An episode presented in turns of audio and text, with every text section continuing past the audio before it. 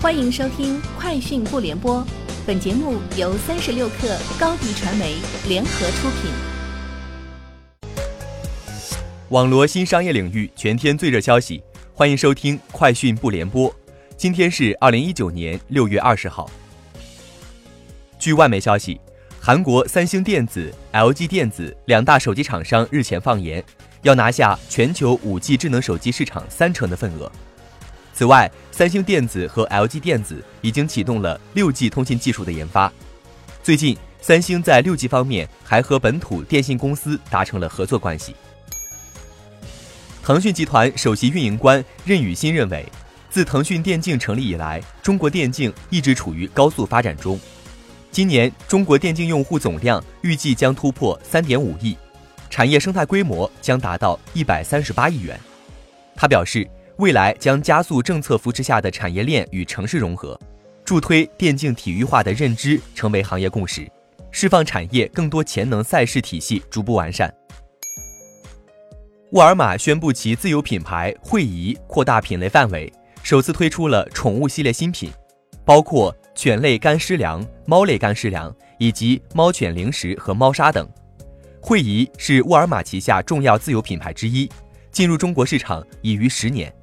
目前，其在中国的商品款数已近两千种，覆盖了干货、快消品、冷冻食品等品类。火锅品牌海底捞伦敦首店已于日前开业，这家店除了餐饮，还兼具零售功能。九百八十八平方米的门店共分两层，零售产品包括烹饪用具、茶具、食品、服装和带有海底捞 logo 的玩具饰品等周边产品。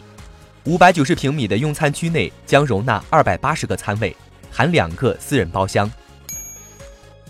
华为无线产品线产业发展部总裁朱成认为，五 G 将产生革命性变化，平台化，很多业务都可以在平台上面提供跨时服务，全在线、云化。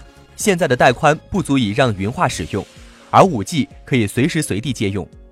智能终端，通过云化之后。把一部分渲染的能力放到云上面。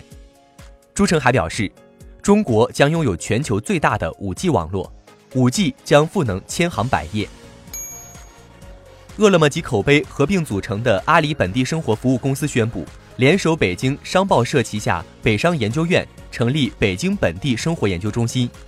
该研究中心主要聚焦本地生活服务和新零售的数字化变革，关注北京地区的生活服务和消费领域。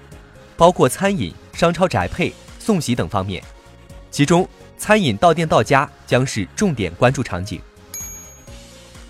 据路透报道，阿里巴巴与京东正在寻求向商户推出数据服务合作关系。良品铺子电子商务负责人表示，公司计划到年末将脸部识别技术与阿里巴巴的客户数据相结合，这样顾客进入店铺时，店员就可以核对顾客的喜好。路透援引京东的话称。京东通过分析为何纸尿裤品牌好奇的中国竞争对手更受市场欢迎，帮助好奇在京东的二零一八年销售额增长了百分之六十。三六零公司董事长兼 CEO 周鸿祎在互联网安全大会媒体通气会上表示，网络战现在愈演愈烈，而且不分战时平时，时时刻刻都在发生。三六零希望为中国网络安全的发展做点实事。周鸿祎称。如今，网络安全是一个分布广泛的产业链，赢家通吃的模式一定行不通的，各自为战、数据割裂是阻碍发展的绊脚石。以上就是今天节目的全部内容，明天见。欢迎加入三十六氪官方社群，添加微信 baby 三十六氪 b a b y 三六 k r，获取独家商业资讯。听大咖讲风口，聊创业，和上万客友一起交流学习。高迪传媒，我们制造影响力。